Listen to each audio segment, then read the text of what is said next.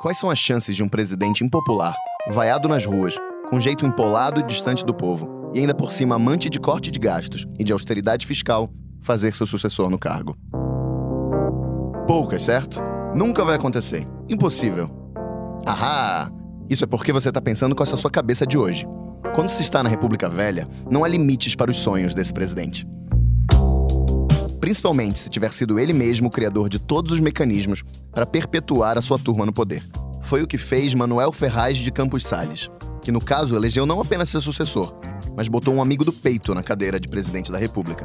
Sobre Campos Salles, que governou o Brasil na virada do século XIX para o XX, de 1898 a 1902, é o quarto episódio do Presidente da Semana. Eu sou Rodrigo Vizeu e volto já. Brasil tem instituições democráticas sólidas. Há sempre uma figura oculta. É um cachorro atrás. Confio nos meus aliados. Congelamento total de preços. Não há razão para ser pessimista. Com absoluta convicção, eu digo: este país vai dar certo. É do interesse nacional que ponhamos um basta à contra-revolução. No episódio anterior, eu falei sobre como, com Prudente de Moraes, o Brasil tinha finalmente um republicano histórico na presidência. Isso se repete com Campos Salles, que, se a gente for analisar, talvez ainda fosse mais pioneiro ainda no movimento. Além de ter sido, como Prudente, um dos únicos deputados da oposição republicana eleitos na corte de Dom Pedro II, o Campos Salles ainda foi um dos signatários de um famoso Manifesto Republicano Paulista, lá atrás, em 1873. Isso tudo fazia dele um personagem central do que era chamado de propaganda republicana. E ainda tem mais coisas que credenciavam Campos Salles para ser presidente naquele começo da República. Herdeiro de família rica e produtora de café? Check. Formado na Faculdade de Direito de São Paulo? Check. Foi ministro, senador e governou São Paulo? Check. A eleição do Campos Salles foi um passeio, onde ele teve mais de 90% dos votos. Sentado na cadeira, ele elegeu um problema para resolver: a crise econômica. O Brasil estava endividado e com inflação altíssima. Ele falou o seguinte sobre esse assunto.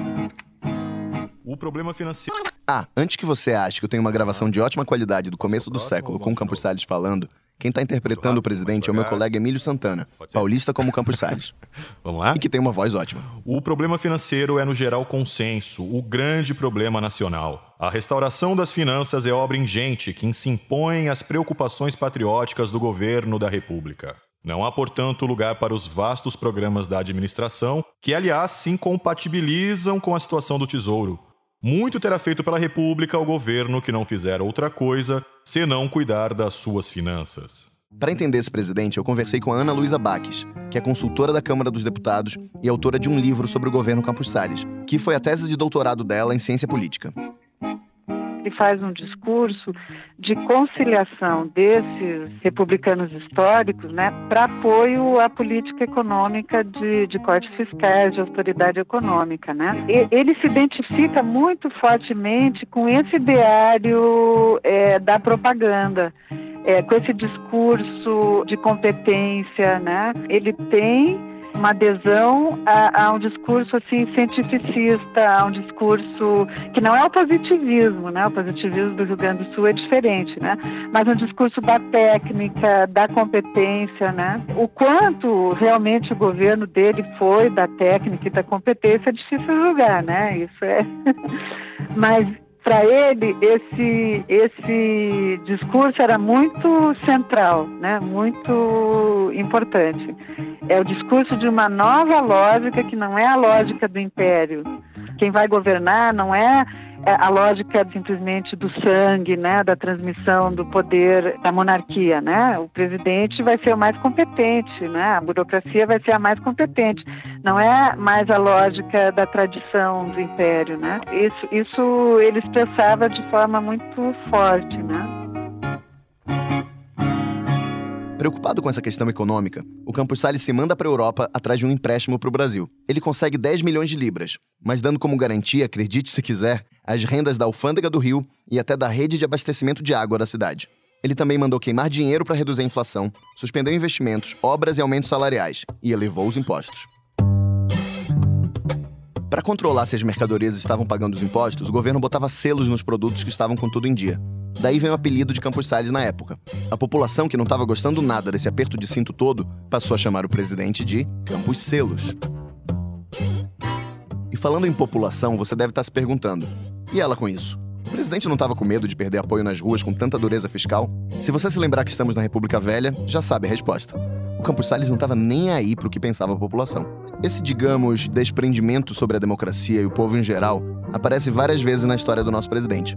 Ainda na monarquia, ele era da ala que defendia que os republicanos fossem bem moderados nas propostas de mudanças, inclusive em relação à escravidão, que ele só passou a combater às vésperas da abolição.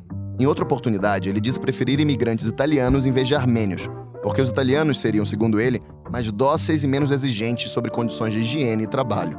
Ah, e ao organizar uma viagem à Argentina, que seria a primeira oficial de um presidente brasileiro ao exterior, Campos Salles fez restrições à presença de negros na tripulação. Inclusive levou uma descompostura do líder negro José do Patrocínio, que mandou essa sobre a ascendência mestiça do presidente.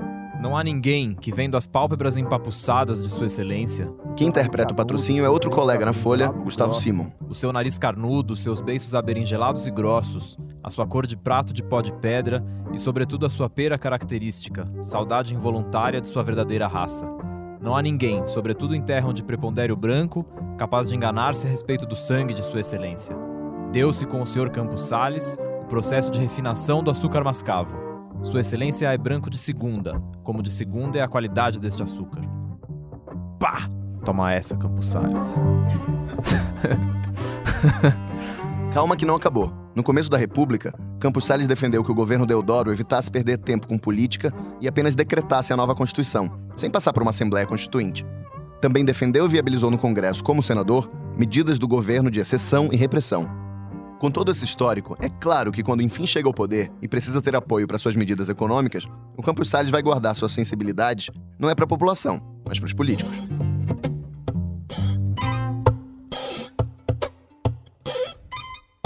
E daí ele constrói o que é talvez sua obra mais importante e duradoura como presidente: a política dos governadores. O sistema, como o nome indica, é um acordo entre o governo federal e os governos estaduais. Naquela época não tinha justiça eleitoral, o voto era aberto, o que levava ao tal voto do cabresto, e tinha fraude para todo lado. Toda eleição era uma confusão pelo país, com diferentes grupos contestando os resultados.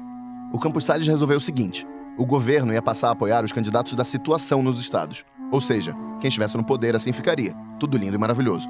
Em troca, os governadores articulavam a vitória e só dariam aval a senadores e deputados fiéis ao governo federal.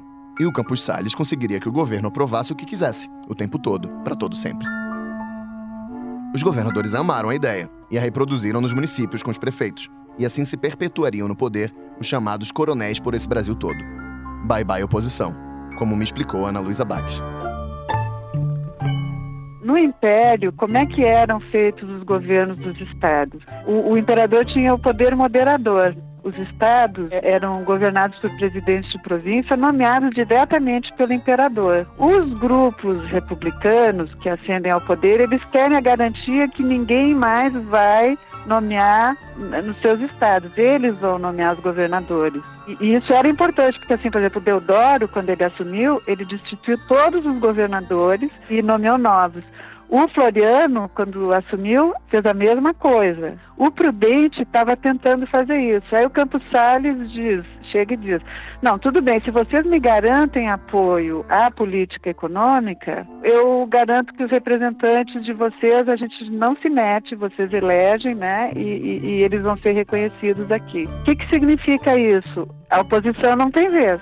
É, é, o fenômeno básico que garantiu a oligarquização do poder ao longo da, da, da República Velha, né? Porque é só aqueles que vêm assinados pelo governador, pela sua máquina, que são reconhecidos. Então, os grupos no poder, né, ali no, no, no início do, do, do, século, se perenizam até 1930. Né? Então, foi, foi uma coisa que teve uma consequência muito séria de oligarquização. Tá? Claro que ao longo de 30 anos vão haver momentos de tensão, de divisão, né?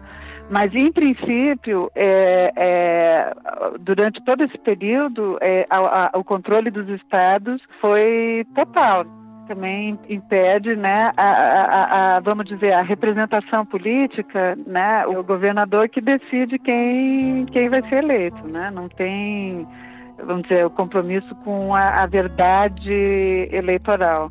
Esse arranjo, né, do coronelismo, se resolveu a questão de de curto prazo, né, de conseguir apoio para a política econômica, né, e para os acordos de crédito internacional, para os funding loan, né, é, legou uma, uma estrutura, né, extremamente fechada, oligarquizada. Os estados ficaram fechados, né?